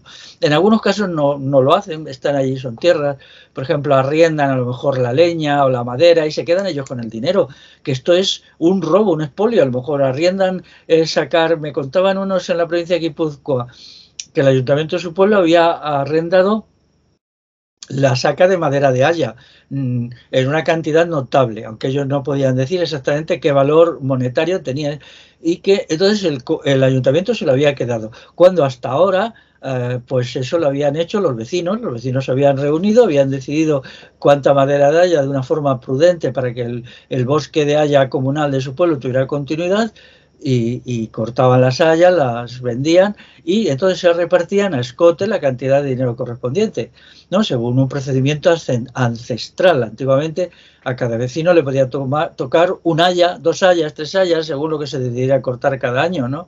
Y bueno, ahora parece que allí lo hacían, pues se ponía todo el dinero en común y luego se dividía entre los vecinos que quedan en el pueblo, que son pocos. Pues nada, el ayuntamiento ni corto ni perezoso se quedó, que es dinero, es dinero eso, ¿eh? Que no nos engañemos. Y lo están haciendo en todas partes, entonces hay que hacer las denuncias de eso correspondientes, incluso en algún caso se puede hacer denuncias legales, denuncias legales a través de algún sistema jurídico y se puede hacer retroceder a estos ladrones, que son verdaderos ladrones, que detrás de todo esto pues están los partidos políticos, como siempre, arramplando con todo. Todo, todo parece indicar que el declive energético imparable y la escasez de, muchos materiales nos llevará, queramos o no, a escenarios que serán en gran medida rurales, con, muy pocos esclavos energéticos per cápita. La cuestión es que, claro, es, posible que nos dirijamos hacia sociedades con sistemas de producción similares a los del siglo XIX, con sus rentistas y con sus terratenientes, o que avancemos hacia sociedades rurales basadas en, la igualdad y en la justicia. ¿Cómo podemos prepararnos para evitar que nos dirijamos hacia regímenes autoritarios, eh, pues como los que había en el siglo XIX? Y sistemas de producción basadas en... Por ejemplo, ¿eh? que quien los creó fue el Estado. Por ejemplo, yo tengo aquí un libro sobre Jerez de la Frontera que siempre ha sido considerado como un terreno latifundista desde milenios. Mentira. Hay un estudio muy competente hecho por una historiadora de allí que demuestra que a finales del siglo XVIII el 90% de la tierra de Jerez de la Frontera era comunal. ¿eh? Es decir, cuando eso se convirtió en, se privatizó y se convirtió en terrenos inmensos de señoritos terratenientes, pues fue probablemente con la primera desamortización de 1813, que le hicieron las Cortes de Cádiz. O sea que aquí el latifundio... Es siglo XIX. Sí, claro, claro. Sí, sí, sí, sí. Y en muchos terrenos, en muchos sitios de Andalucía sucedía lo mismo. ¿eh? Cuando estudias... Eh, yo ahora quiero hacer un curso sobre comunal en Andalucía para quitar ese mito, ¿no?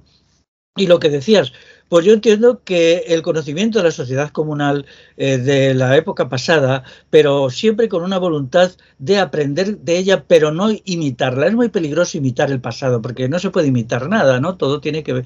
Pero sí aprender sus criterios fundamentales. Por ejemplo, eh, para que una sociedad comunal funcione, tiene que haber un mm, elemento convivencial, tiene que haber una ética convivencial muy, muy potente. El elemento social, insocial y solitario actual no vale para una sociedad convivencial. Lo digo claramente, ¿eh? lo digo claramente. Quien crea que todo consiste en ir allí y tal, pues bueno, si te montas tú solo una cabaña, pues puede ser, pero daros cuenta que hacer las cosas solo, pues es muy difícil. Por ejemplo, si uno pone gallinas, que puede ser muy interesante, aparte de que hay como tropecientas leyes que te impiden poner gallinas, porque claro, el negocio capitalista es que compra los huevos de estos eh, granjas de gallinas que tienen 5 millones de gallinas, si quieres poner 10 o 12 gallinas, eh, pues se convierten en un tormento si no hay un unos sistemas de ayuda mutua. Es decir, si cuando tú te quieres tomar unos días fuera de tu aldea, eh, no hay nadie que le pueda decir, oye, mira, tú me cuidas las gallinas, voy a estar fuera una semana. Claro, y todo así por ejemplo, un horno, los hornos comunales que quedan por ahí en los pueblos,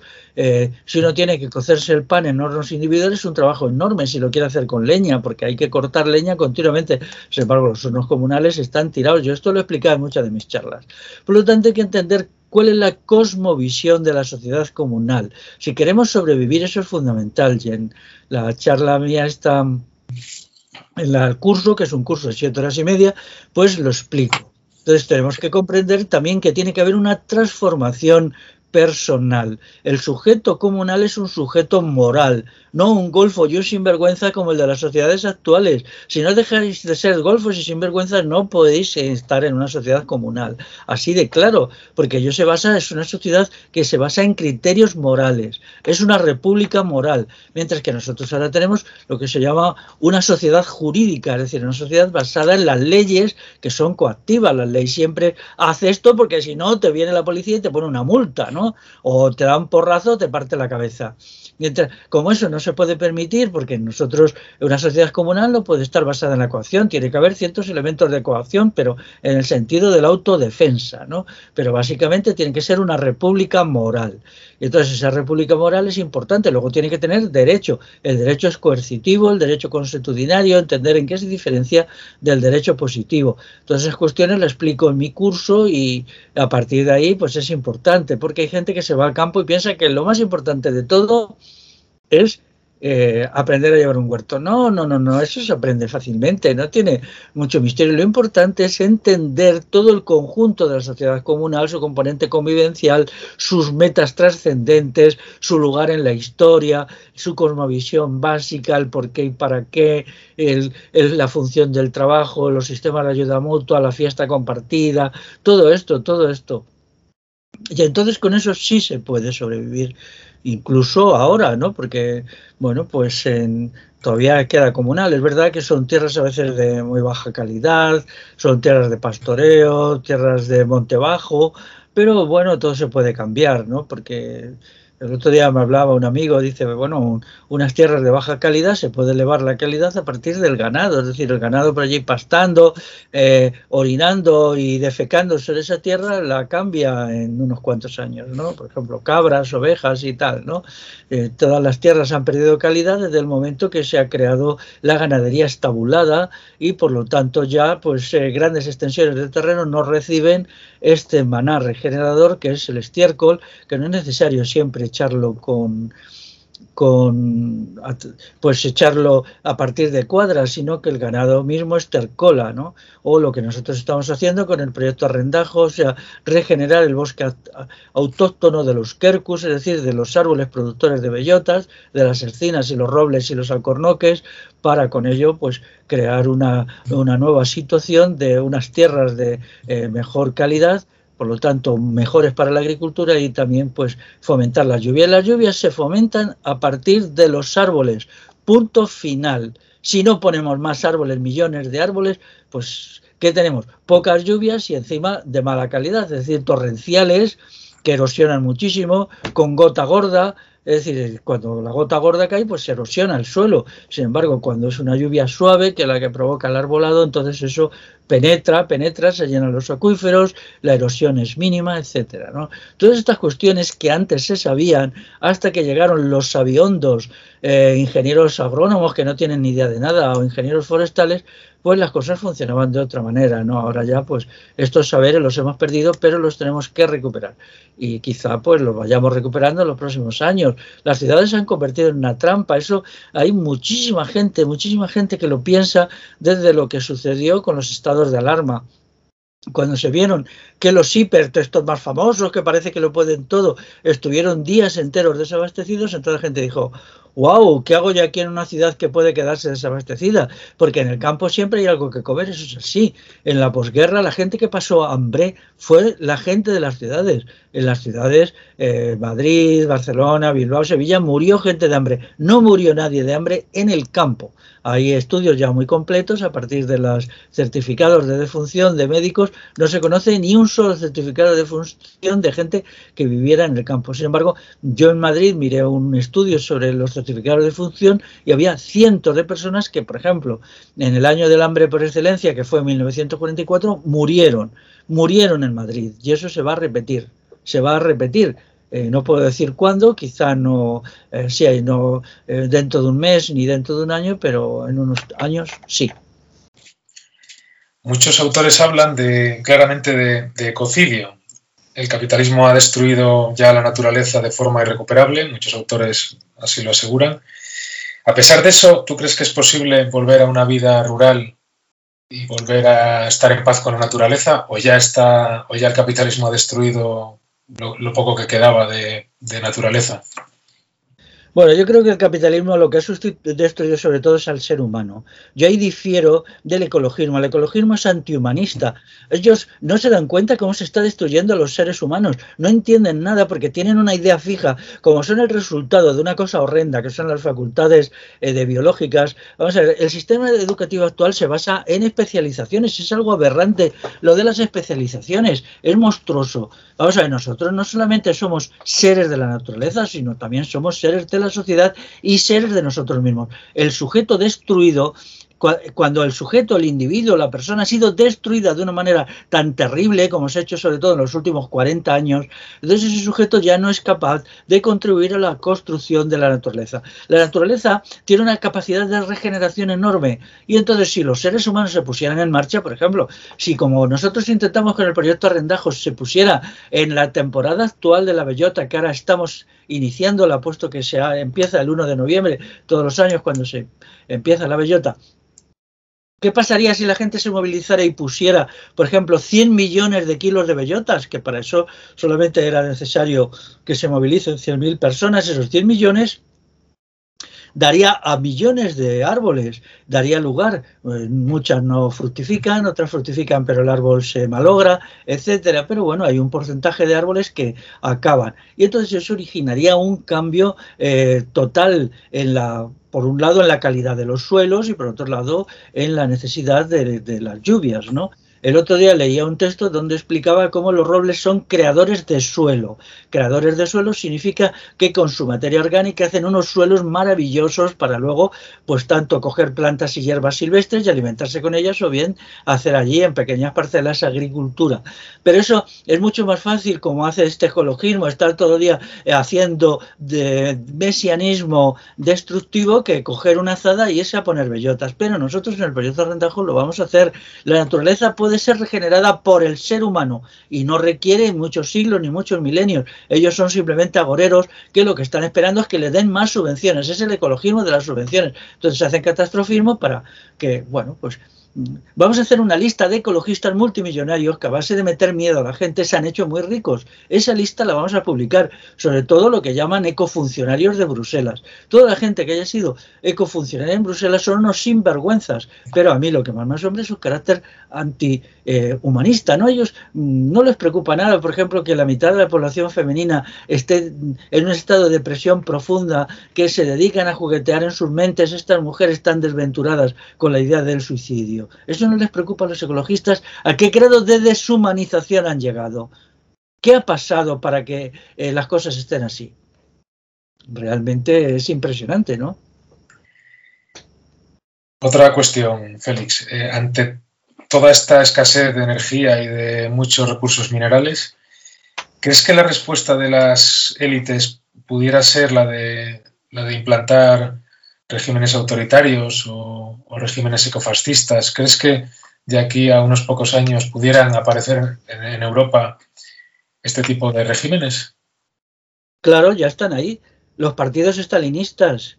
Vamos a ver, eh, la creencia en que esos regímenes van a ser neonazis, que no, no, no, no, porque eso ya está súper desacreditado. ¿Quién van a ser los nuevos fascistas? Los partidos de la izquierda autoritaria, la izquierda despótica, la izquierda violenta, la izquierda pistolera.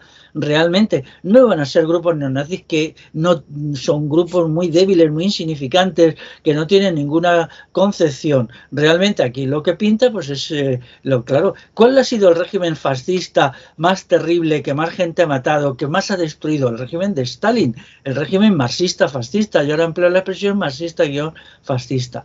Y eso lo vemos en Latinoamérica. La crisis en Latinoamérica no está llevando a la emergencia de grupos de extrema derecha tremebundos, sino lo que está llevando sobre todo eh, también a algunos grupos de extrema derecha porque se necesita para dinamizar el cotarro, ¿no? Pero lo que está llevando, pues, por ejemplo, en Perú, a grupos estalinistas al servicio del capitalismo y financiados por el capitalismo. O lo que ha pasado en Venezuela, por ejemplo, con el proyecto chavista, el proyecto chavista no era nada más que constituir un imperialismo, un subimperialismo basado en Venezuela a partir del petróleo. Lo que pasa es que todo esto fue, era una locura económica tan delirante que les salió mal porque no podía salirles bien, porque todo el programa económico del chavismo era un disparate, porque todo el programa económico marxista es absolutamente disparatado y irracional. Ha fracasado en todas partes, ha fracasado en la Unión Soviética, en China también, ¿eh? en China lo que pasa es que todavía están como estaban en la Unión Soviética en los años 50, donde parecía que todo iba muy bien. Luego resulta que en los años 60 ya no funcionaba nada y en los años 70 allí la gente se moría de hambre. En China tendrá que cumplir todo ese ciclo. Por ejemplo, el, hecho terrible de Camboya, donde a los estalinistas de allí, el Partido Comunista de Campuchea, que es la palabra para Camboya en su idioma, se les ocurre ni más ni menos que multiplicar por cuatro, me parece, la producción de arroz en un año. Eso era imposible. Entonces, enloquecen, se ponen enloquecidos y matan a un tercio de la población. Un tercio de la población en cinco años, son cuatro años. Solo porque era imposible. A la gente que les decía, no, mira, es imposible. Lo que podemos lograr de una forma razonable es que los rendimientos del arroz sean un 20% anuales y los otros que no, que no, que es que te necesitamos arroz para la importación, para comprarnos nosotros nuestros cachivatos, nuestros coches maravillosos, todo esto, armas y tal. Y entonces, bueno, se metieron en una lógica aplastante donde la gente era asesinada masivamente por el Partido Comunista de Campuchea. Es el modelo. Ahora mismo hay que sacar a relucir lo que pasó en Campuchea, porque era una locura productivista que, bueno, pues al final ya el Partido Comunista se vio en una situación extrema y dijo, venga, a matarlos a todos, vamos a ponernos aquí y organizaron una matanza generalizada y esto yo pienso que se va a hacer a cargo de los estalinistas en algunos países de Europa Occidental igual, porque yo recuerdo eh, en el 1975 el Partido Comunista de Campuchea era muy apreciado, se pensaba que qué buenos chicos y tal, y todo ello cambió rápidamente. En un año se les metió la locura eh, productivista. Ahora en Europa puede ser pues decir, bueno, hay mucha escasez, eh, la gente está empezando a ponerse nerviosa, las clases populares están empezando a protestar y entonces tenemos que sacar a las partidas de la porra. ¿Quién van a ser las partidas de la porra de dar bofetadas, de pegar tiros y matar gente por la calle? Pues las únicas que tienen, pues las de la izquierda, las que las llevan haciendo mucho tiempo. Realmente, la derecha, ¿dónde está? Quedan cuatro neonazis eh, malvados y estúpidos, pero sin ninguna capacidad operativa. Aquí realmente los que están, por ejemplo, vamos a ver, ¿Quién está apoyando la OTAN en un país llamado España? La OTAN ha hecho una declaración de, apoyo al movimiento LGTBI y pone la bandera LGTBI, la del arco iris, al lado de la suya de la OTAN. La OTAN es el militarismo y el fascismo más brutal. Por favor, entrar, eh, buscar en internet eh, lo de la OTAN y ponéis OTAN apoya LGTBI veréis quién está apoyando al movimiento LGTBI. ¿Por qué apoya el movimiento LGTBI? ¿Porque son buenos chicos? No, porque espera sacar del movimiento LGTBI los nuevos matones como la OTAN en los años 80 creó todas estas bandas armadas en Italia de neofascistas o incluso aquí en España, por ejemplo, las cabezas rapadas, eh, que eran neonazis de los años 90, el CEDADE, que era un grupo neonazi que CEDADE eran sus siglas. Como yo me he peleado a veces con sangre con ellos, una vez con bastante sangre. Quiero decir que nos dimos de palos bien dados los neonazis y los antifascistas, pues no, no quiero ni siquiera recordar lo que significa CEDADE, pero bueno, eh, que se busque eso. Entonces, pues toda esta gente eran los grupos de los ejércitos secretos de la OTAN. Ellos eran los que la OTAN organizó para poner bombas y matar gente, pero eso ya se ha agotado. Ahora estamos en otra fase y entonces, o por ejemplo, la Guardia Civil mismo, que en, en el año 2020 puso el día del orgullo gay, puso la bandera del orgullo gay y tal en su, en su, en su web oficial, ¿no? Entonces, más claro el agua, la gente no lo quiere ver, porque claro, la gente está loca, está enloquecida, no ve las cosas, no ve la realidad. Bueno, pues nada, eh, cuando les peguen un tiro, eh, aprenderán cuál es la realidad. En esta fase final del capitalismo, esta fase ya en putrefacción del capitalismo, ¿Crees que hay esperanza realmente de, que acabemos de una vez por todas con en Occidente con los estados? Parece que, no van a caer por sí mismos. ¿Qué podemos hacer para, derribarlos ya de una vez por todas? Bueno, los estados eh, nunca caen por sí mismos. O sea, lo que sí se pueden es debilitar mucho, ¿no?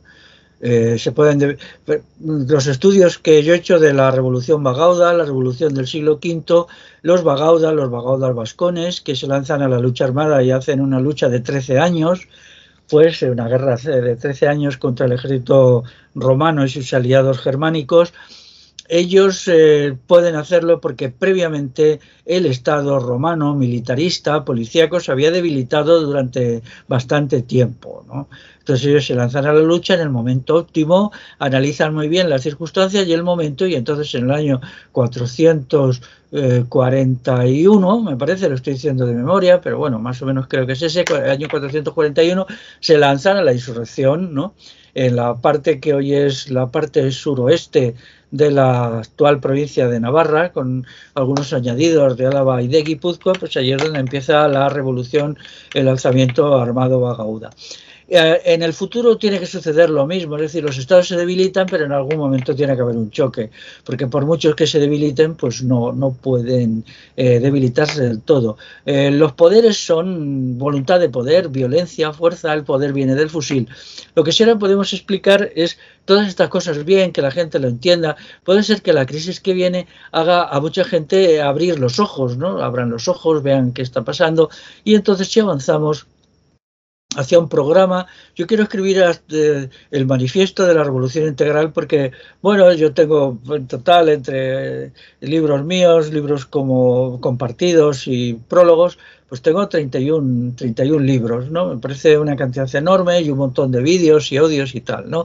Pero en todo este lío, pues es muy difícil captar las ideas. Entonces quiero hacer un librito pequeño, un folletito, lo que es un manifiesto, una declaración de principios relativamente sencilla y asequible, donde se establezcan todas estas cuestiones, eh, qué sistema político sería el deseable, qué sistema económico, y en la cual la crítica sea secundaria. Ahora tenemos que hacer propuestas, propuestas, porque la crítica no moviliza. Todos estos que se ponen a vociferar abajo el capitalismo y tal. A ver, señores y señoras, señoritos, señoritas, decidme cuál es vuestra alternativa al capitalismo, porque la demagogia anticapitalista ya está gastada. Y en todo igual. No se puede gritar a favor de la libertad. Dime cuál es tu fórmula, tu programa para la libertad política, para la libertad de conciencia. Todo esto tenemos que hacer eh, programas, tenemos que hacer propuestas constructivas porque solo lo constructivo mueve a la gente es necesaria una crítica previa, pero una vez, yo creo que ya hemos avanzado mucho en la crítica, ya tenemos que ir a lo propositivo, a proponer, a proponer. Y eso es en lo que yo estoy ahora e intento siempre hacer cuestiones propositivas, en todo, ¿no? Desde, pues no sé, eh, eh, cómo se hace la plantación de bellotas para que salgan muchos quercus, y no solamente quedarme en la crítica de la política agraria común que lo está destruyendo todo, que lo está destruyendo, está destruyendo el campo de una manera brutal, sin que ningún ecologista diga nada. La política agraria común es la principal máquina de destrucción medioambiental que hay en este país y el ecologismo que es tan demagógico no dice absolutamente nada. Por ejemplo, ¿quién está vendiendo cantidades inmensas de glifosato sino ellos? ¿Quién está imponiendo a los agricultores el uso masivo de este herbicida? Tan destructivo. Bueno, pues entonces tenemos que ser propositivos, decía, porque ya no basta con decir esto está mal, otro está mal, no sé qué. Esa época pasó. Ahora tenemos que entrar en la proposición y ahí vamos a ver, ahí nos vamos a ver las caras. Y yo desde luego voy a hacer en los próximos meses, voy a hacer incluso vídeos dirigiéndome a una persona y, o audios también diciendo, a ver, tú has dicho que eres anticapitalista, dinos cuál es tu programa. No queremos demagogos, no queremos charlatanes, no queremos farsantes. Si tú crees que el anticapitalismo consiste en limosnas para los pobres, entonces te voy a llamar fascista y musoliniano. O falangista también, porque vamos a ver, el programa de la falange era un programa copiado del fascismo italiano. Ellos eran eh, entusiastas del fascismo italiano porque culturalmente estaban más cerca de él eh, y, poco entusiastas, salvo minorías, de la, de la Alemania hitleriana. ¿no? Entonces, muchas cosas se van a aclarar. Pero por favor, seamos propositivos y constructivos. Y una, última pregunta, Félix. Dime. Eh, sí, hay que, hay que mirar hacia el futuro, está claro. Sabemos que el pasado no se puede repetir, eh, aunque podemos aprender de él, evidentemente. Tú has escrito y has eh, estudiado mucho a las sociedades rurales de la Alta Edad Media. Mm. La pregunta es, ¿qué elementos de, esas sociedades pudieran sernos útiles para, el escenario venidero? Pues mira, te voy a contestar, por ejemplo, la tecnología. Ellos tenían una tecnología maravillosa. En, tus libros lo has descrito ampliamente. Claro, claro, por ejemplo, la farga catalana. La farga catalana conseguía un acero de una calidad excepcional, con unos sistemas muy sencillos, eh, muy sencillos, ¿no? Todas sus tecnologías eran muy sencillas y muy eficaces. Lo mismo el sistema de barquines que se inventó en el País Vasco hacia el siglo VIII, IX. El sistema de los barquines son los grandes fuelles, estos movidos por un molino. Entonces, como metían grandes, inyectaban grandes cantidades de, aire a gran precisión y velocidad, conseguían, digamos, unas, mm, un fuego muy potente que hacía que el acero fuera bueno. Luego, todos sus sistemas de regadío eran maravillosos, su crianza, era, por ejemplo, su agricultura, una agricultura en medio del bosque que no destruía la naturaleza.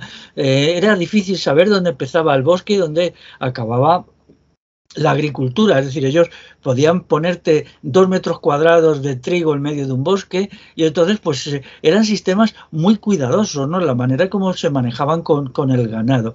El terreno económico ellos crearon una sociedad muy eficiente y eso se manifiesta en que demográficamente pues eh, de, una Europa eh, vacía, porque en el siglo V en Europa no había nadie, estaba todo muerto, por ejemplo el imperio carolingio eran cuatro gatos, no había nadie porque toda la destructividad inherente al imperio romano había hecho esto pues de repente empezó la demografía a subir porque había una eficacia muy grande, se volvió otra vez al consumo de bellota.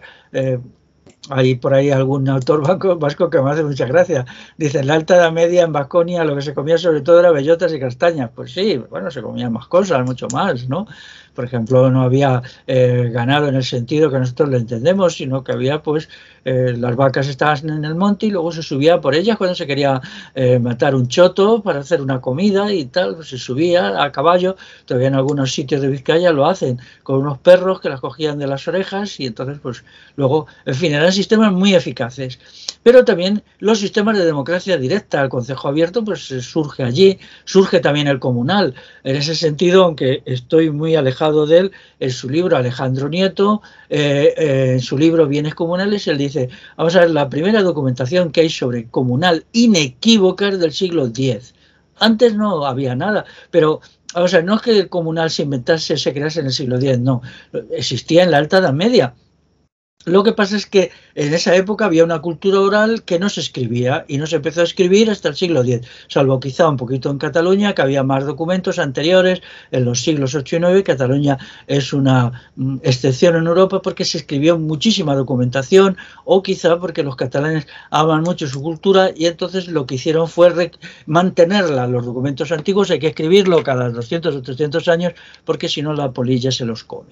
Entonces el comunal se inventa, para mí lo inventa la Revolución Bagauda, Alejandro Nieto, en su libro famoso de bienes comunales taxativo. En Roma no existió comunal, claro que no existió comunal. ¿Cómo va a existir comunal en una sociedad hiperestatizada? No existió comunal en el periodo visigodo, por supuesto, solo hay que leer el foro juzgo. El foro juzgo no se refiere para nada a ello.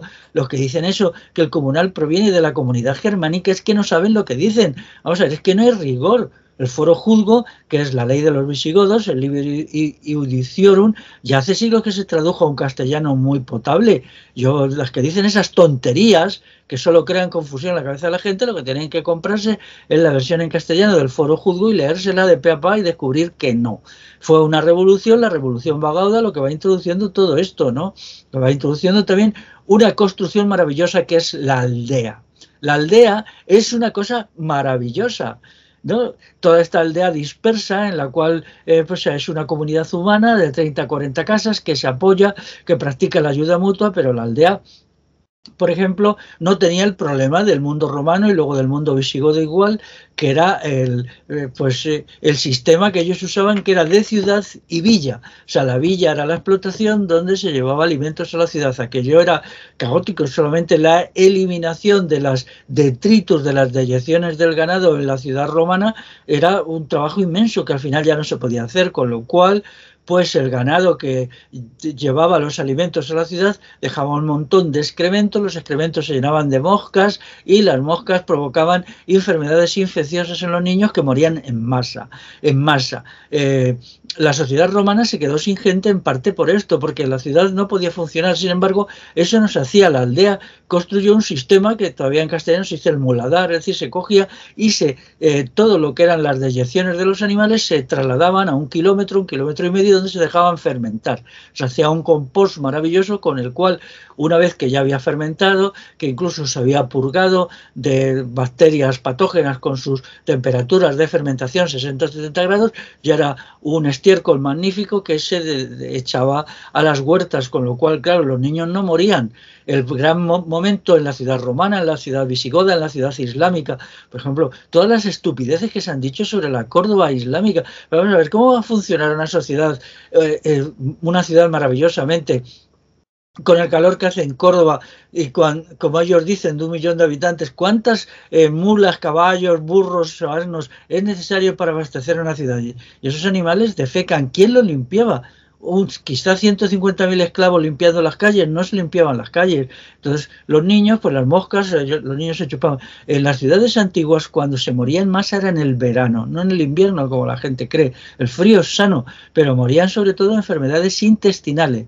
A lo mejor de mil niños nacidos, en el primer año morían 800. En estas condiciones no se podía hacer nada, no se podía hacer absolutamente nada. Incluso morían también muchos adultos, porque las enfermedades intestinales, el cólera, tal, pues eran los que mataban, ¿no? Entonces la aldea es un invento maravilloso porque eh, resolvía todos estos problemas de una manera genial y otros muchos inventos, por, ejemplo, otro también, pues mm, el uso de nuevo, como ya habían hecho los celtíberos, del pan de bellota, se le daba mucha importancia, la alimentación con plantas silvestres, con eh, bueno, pues eh, y todo esto hizo que la alimentación fuera muy sana, muy variada Incluso, pues, eh, por ejemplo, eh, ya en foros tardíos, como es el foro de Cuenca, que lo he dicho muchas veces, el foro de Cuenca dice tasativamente que las casas se tienen que techar con tejas porque si se pone Enea o se pone tal, productos vegetales se incendian. Entonces esto le daba a la cosa una persistencia. En muchas aldeas castellanas que ves que las casas están separadas unas de otras por un espacio libre que puede ser más o menos de un metro. Yo lo recuerdo en, mis abuelos maternos que cuando yo era niño decía, anda, mira, y este callejón pues se hacía simplemente porque si a pesar de la obligatoriedad de techar con tejas para que los incendios se minimizaran, las casas no estaban juntas porque si había un incendio siempre se quedaba un espacio eh, que, ahí se cortaba, era un cortafuegos. ¿no? Entonces todo esto hizo que fuera una sociedad con una serie de, de cuestiones sencillas. Por ejemplo, la tecnología alto medieval puede ser aplicada en muchísimos casos porque no requiere electricidad ni consumo de petróleo. Recuerdo aunque mm, creo que lo tengo por ahí, lo tengo que buscar, unos eh, ingenieros franceses que le prestaron mucha atención a esto, hicieron invenciones maravillosas de máquinas hidráulicas, sobre todo máquinas eólicas nuevas, pero aplicando eh, nuevos productos como aceros de calidad, aluminio y tal. Ellos decían que cuando fallara la, eh, la energía, la energía, este es un libro de hace 40 años, podrían aplicarse esas máquinas con, con perfectamente, ¿no? Para producir energía masivamente, ¿no? Y me acuerdo que yo estudié con interés todos los sistemas de producción de energía que estos amigos franceses proponían. Es un libro de, vamos a ver, del año 1973, me parece. no sé si lo tengo por ahí en alguna estantería o más bien alguien se lo presté y se me ha olvidado.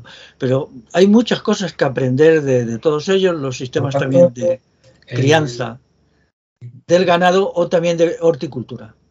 Eh, fíjate, por ejemplo, lo que era eh, cuando las casas, que esto se ha mantenido hasta hace 50 años, pero esto se hace en la alta edad media, ¿no? Podías tener allí en el terreno productivo tu, eh, bueno, tu, tu, sistema de hilado, pero también tu, tus sistemas de tejer, ¿no? Y entonces tejían los eh, y lo hacían por ratitos, ¿no? Un ratito tejía la abuela, otro ratito tejía el niño, otro, otro ratito el tío que se pasaba por allí mientras charlaba un ratito y toda la gente se sentaba, iba tejiendo, iban haciéndose sus propios tejidos a partir de productos que ellos mismos habían producido. Es decir, ellos eh, de la lana, del lino, a veces del esparto, ¿no?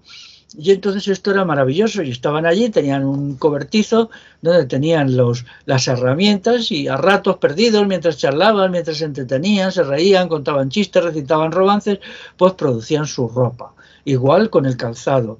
Eh, yo eso todavía lo he visto, como había gente que sabía, pues coger, por ejemplo, una piel de un cordero, eh, ellos mismos la, la, curaban, como se decía en castellano, es decir, la, la, la, convertían en cuero y luego ese cuero te hacían un par de botas para ellos o para un niño o para lo que fuera, ¿no? Y lo hacían tranquilamente en las tardes de invierno, charlando sin darle mayor importancia, ¿no? Entonces esas son las cuestiones de supervivencia en donde todo se ahorraba y donde todo se utilizaba.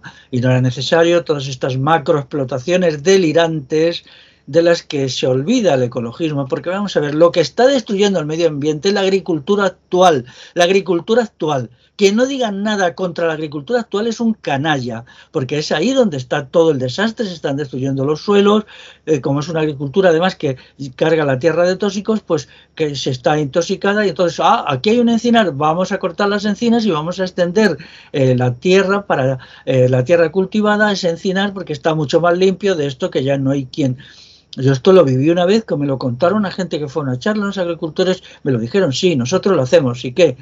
Bueno, fin y al cabo hay que respetar a las personas. Yo le dije, pues si unos bellacos, ¿no? Me callé, pero dijeron, nuestras tierras están completamente intoxicadas, ya no producen nada.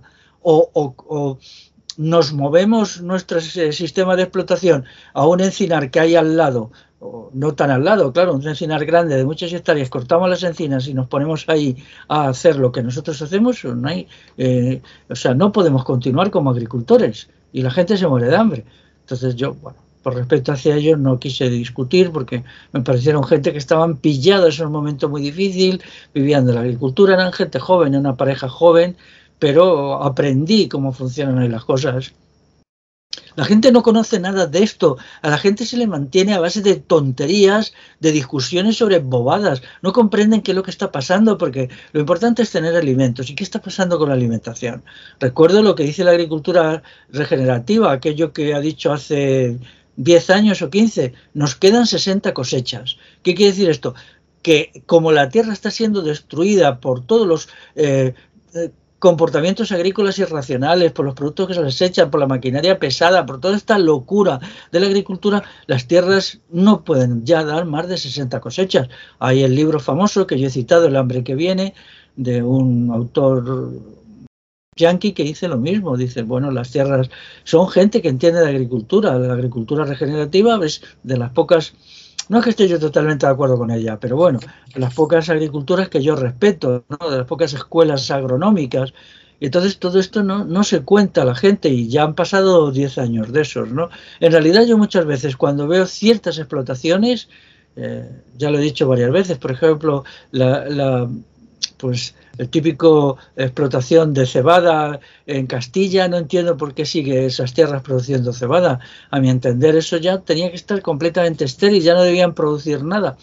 Pero estoy seguro que un año de estos las tierras se van a negar en redondo porque están agotadas. La fertilidad de los suelos se ha perdido. Y entonces hay que empezar por, por lo básico, por ejemplo, si, si los quercus, es verdad sobre todo el roble, pero el roble es difícil porque requiere pues una cantidad de lluvia de 600 litros por metro cuadrado para arriba, es decir, por ahora lo que tenemos que hacer es ponernos con las encinas que pueden vivir con 300 litros y luego ya cuando tengamos buenos encinares dentro de 10-15 años pues metemos los robles, ¿no? Y entonces creamos una, lo que se llama el bosque pluvial, el bosque pluvial. ¿Qué quiere decir pluvial? Pues que crea lluvia y esa lluvia nos puede permitir una agricultura hiperproductiva en pequeñas parcelas. Es decir, la idea nuestra es expandir un bosque muy grande y luego solo pequeñas parcelas en la agricultura, pero esas parcelas sean muy productivas, porque van a tener un clima muy bueno, la tierra va a ser de mucha calidad y va a llover de una manera mm, abundante y aceptable.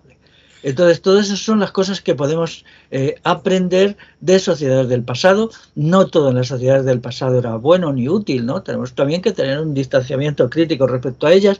Yo ahora cada día lo tengo más pero proyectar todos estos saberes sobre el futuro para permitirnos mirar el futuro con cierto optimismo, porque por encima de todo no podemos dejarnos llevar por el pesimismo porque eh, para el combate, que es de lo que se trata, necesitamos ser optimistas, tenemos que tener una cosmovisión del combate, de la lucha, del esfuerzo, de la dedicación, porque la vida buena es combate y lo, lo que no es combate es depresión y suicidio. Ahora mismo, ¿cómo se está expandiendo? Bueno, los datos sobre el suicidio, que los oculta todo el gobierno de izquierda, en el último año han sido impresionantes y va a seguir más porque la gente que ha sufrido todos los acontecimientos eh, de los últimos años, pues está psíquicamente destruida, porque nada destruye tanto como el miedo que se le inyectó en grandes cantidades por las televisiones. El miedo es el estado de ánimo más destructivo que hay. Y entonces la gente está devastada. ¿no? Y tenemos que salir de ahí y decirles, vamos a intentarlo, no es seguro, la revolución no es segura, pero sí es segura la lucha, la lucha es segura, vamos a la lucha y luego ya veremos lo que pasa. Ha sido un placer hablar contigo, Félix, y me gustaría emplazarte para, una nueva entrevista en la que podamos hablar ampliamente sobre eh, educación, sobre modelos educativos no escolares. Muy bien. Y, tienes un proyecto que antes, antes te he referido a él, que vas a hacer una serie de vídeos contra la universidad, ¿no? Sí, efectivamente. ¿Y a partir de cuándo van a, vas a empezar a, a grabarlos? Pronto, si no hay manos largas, estarán editados en tres o cuatro días. Pues te haré una nueva entrevista sobre educación, ¿te parece? sí, las que quieras. Pues un abrazo, Félix. Muy bien, pues salgo, ¿eh?